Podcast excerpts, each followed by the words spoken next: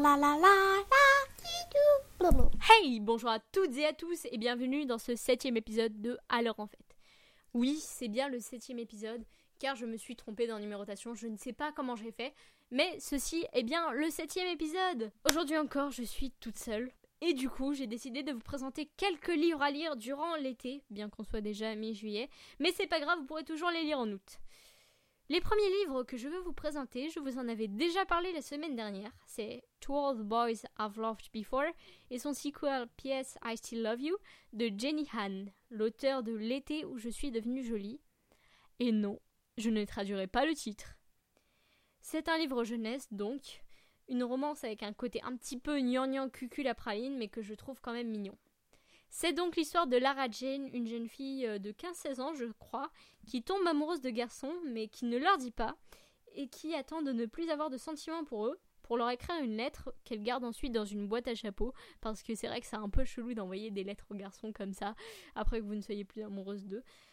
Sauf qu'un jour, euh, quelqu'un envoie les lettres et les garçons les reçoivent. J'ai trouvé que c'était agréable à lire, avec un style, ma foi, assez simple et fluide. Une lecture d'été, quoi. Pour moi, durant l'été, il faut lire des, trucs, comme ça qui permettent de s'aérer l'esprit, de se détendre. Parce que tout le reste de l'année, on lit du Kafka, du Bulgakov. Pauline, je pense à toi. Et euh, oui, c'est vrai, du Bulgakov et des trucs d'un genre. Et c'est vrai que les livres jeunesse, ça permet de euh, se détendre ça fait du bien de temps en temps, quoi. Je sais pas, durant toute l'année, ça devrait, euh, ça ferait un peu too much, je pense, mais durant l'été, moi, je trouve que c'est parfait. Ensuite, si vous voulez faire un petit peu plus intello, sans trop vous prendre la tête, je vous propose une autobiographie qui est déjà assez célèbre.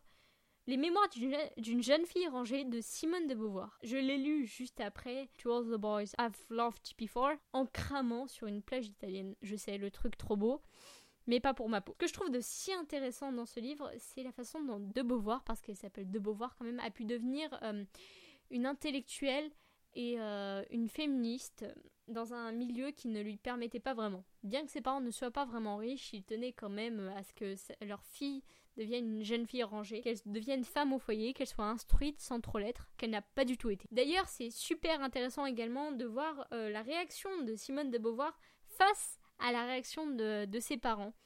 Je trouve que c'est un livre vachement émouvant.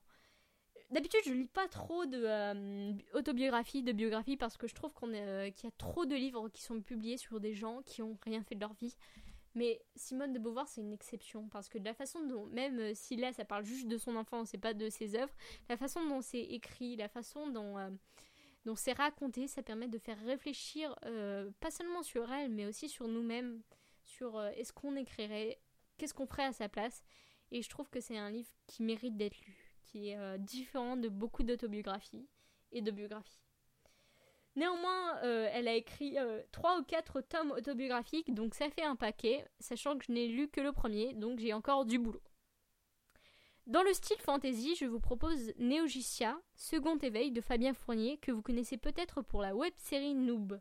Là encore, pas un style spectaculaire, mais une histoire sympa, un scénario pas trop mal ficelé et des personnages plus ou moins attachants. Que vous soyez fan de pas, Neogicia est susceptible de vous plaire. Enfin, un dernier roman qui me semble tout à fait adapté à l'été, à la chaleur, au beau temps, à tout ce que vous voulez. C'est euh, Un été blanc et noir de Frédéric Couder. Le récit se déroule en 1968, au plus fort de l'apartheid. Aparté, je crois que ça se dit. Ouais, on va dire aparté. Marianne se rend au Cap pour remplacer un prof de français et elle y rencontre Denise et Victor, un africaner. Elle va vivre la première grève de cœur jamais réalisée. Bon, bien sûr, pas sur elle parce que ça serait un petit peu too much, je pense. Mais euh, elle va également participer à un plan beaucoup plus important. Je sais pas si vous avez compris la référence euh, Cap été, je sais que c'était un peu nul.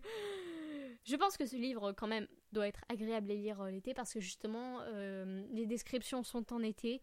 Euh, tout fait penser à l'été. Bien que j'ai lu le livre en décembre et non pas en été, euh, je pense qu'il doit être euh, bien pour la, saison. L'auteur me l'a dit lui-même par contre, hein, c'est vrai que le début est un petit peu dur, enfin c'est un peu dur d'accrocher quoi. Mais au fil des pages, on se laisse prendre par l'histoire et bien que je n'ai pas du tout aimé la fin. Je ne regrette pas ma lecture parce que je trouve que dans l'ensemble c'était un beau livre. Pour moi ça vaut un 3,5 sur 5 quoi.